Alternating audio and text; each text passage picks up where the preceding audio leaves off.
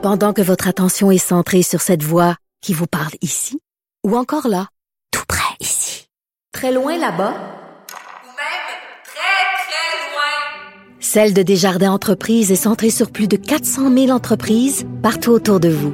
Depuis plus de 120 ans, nos équipes dédiées accompagnent les entrepreneurs d'ici à chaque étape pour qu'ils puissent rester centrés sur ce qui compte, la croissance de leur entreprise.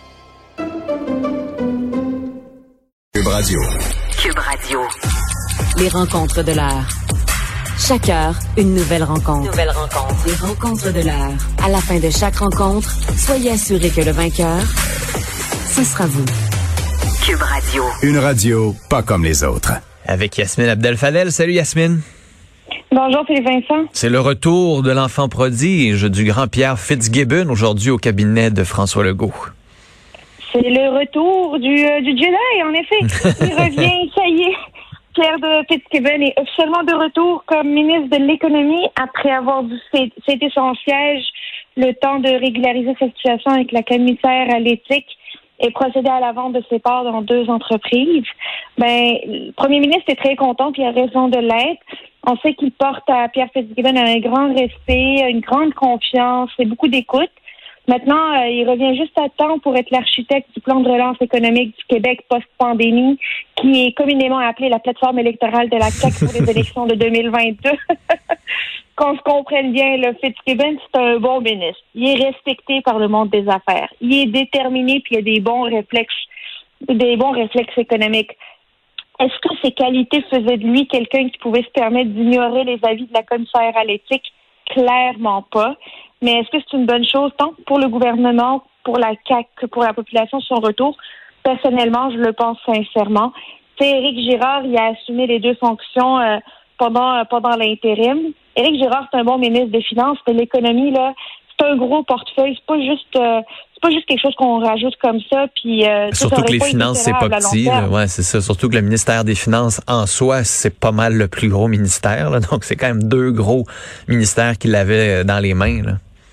Ben, tu sais, ministère des Finances et de l'Économie sont des deux gros ministères en période de pandémie, puis de devoir présenter une, de, de devoir équilibrer, un, ben, pas équilibrer un budget, mais pouvoir travailler sur les finances publiques, puis stimuler l'économie, ben, ça devient une mission impossible, puis c'est pas tenable à long terme que le ministre des Finances accumule l'économie, mais je pense que c'était voulu, ça. C'était voulu de la part du premier ministre, parce que s'il avait monté quelqu'un d'autre, mm. Euh, du, du caucus, ça aurait été difficile de le ramener dans le caucus après le retour de Fitzgibbon. Oui, c'est ça. Ça nous montrait que c'était temporaire comme mesure. Là. Ah, ça pouvait pas être plus temporaire que ça. Puis là, il, il était temps de défaire euh, cette charge supplémentaire du dos d'Éric Girard. Mais euh, ce retour de Fitzgibbon, je suis certaine que ça fait des heureux, mais ça fait des malheureux aussi dans le camp caquiste. Ah ouais? je veux commencer. Je veux commencer par les heureux. Tu sais, si François Legault ramène Fitzgibbon à ce stade-ci, dans cette forme-ci, donc conférence de presse, c'est qu'il n'y a pas de remaniement ministériel à court terme. Hmm. Ce qui veut dire que euh, les signes montrent qu'il n'y a pas de changement de chaise. Il y a du monde qui vont pousser des soupirs de soulagement. C'est tous ceux qui ont peur de, qui avaient peur de perdre leur poste de ministre, qui étaient sous le feu de la critique, euh, notamment des oppositions à qui on a réclamé des démissions, qui ont connu des ratés.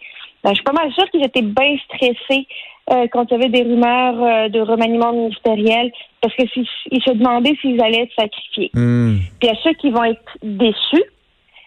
déçus parce qu'un remaniement, c'est une opportunité de monter du 109 là, au Conseil des ministres, de donner la chance à un nouveau député. Or, en ramenant Pierre Fitzgibbon au Conseil des ministres, encore là, dans cette forme-ci, ben, la porte est fermée pour remonter du monde. Euh, ça dit euh, toutes les places sont prises au Conseil des ministres. Ça lance le message que il n'y a pas l'intention de changer ses joueurs de place. Alors, il doit y avoir des déçus et des heureux. Et sens-tu, Yasmine, que François Legault, un peu les mains attachées, ne pourra pas changer le code d'éthique?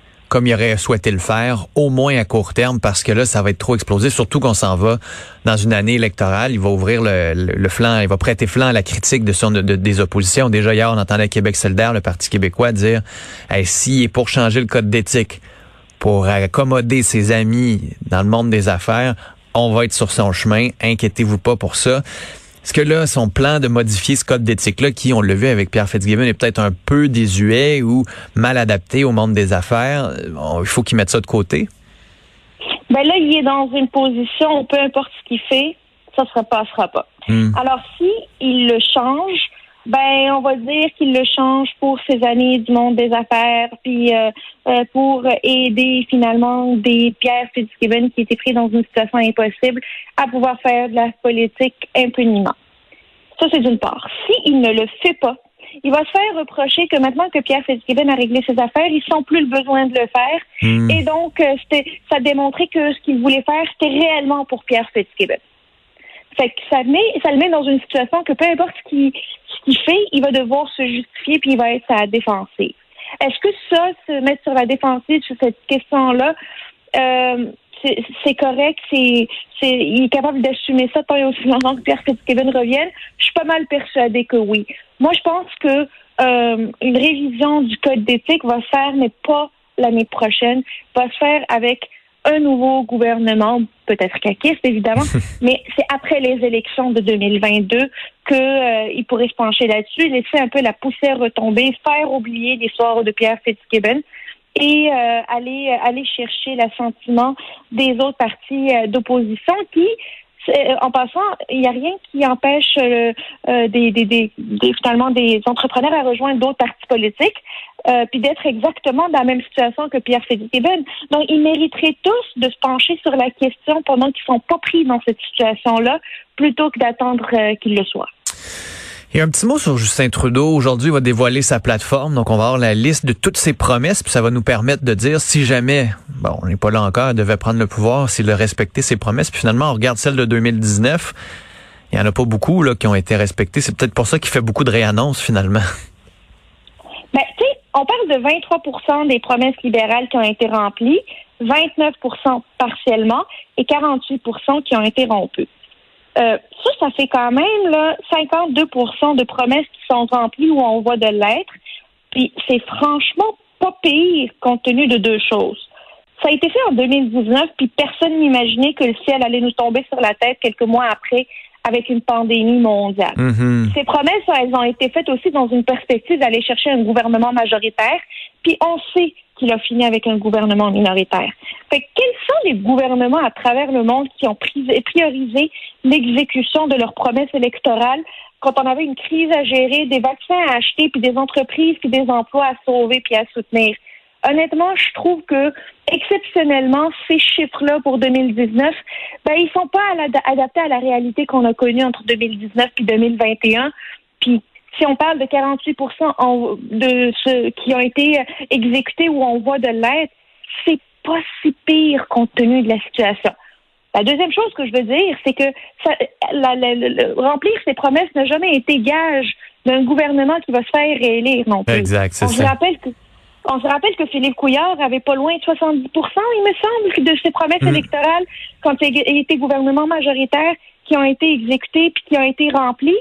Ben, ça ne l'a pas empêché de connaître une des pires défaites du Parti libéral du Québec de son histoire et que la CAQ est, euh, est, est montée au pouvoir à cause de ça. En fait, grâce à ça, on peut le dire. Euh, donc, ce n'est pas un gage, il n'y a pas, c'est pas une, euh, une relation de cause à effet, remplir ses promesses électorales puis gagner ses élections. Yasmine Abdel-Fadel, merci beaucoup. À demain. Salut.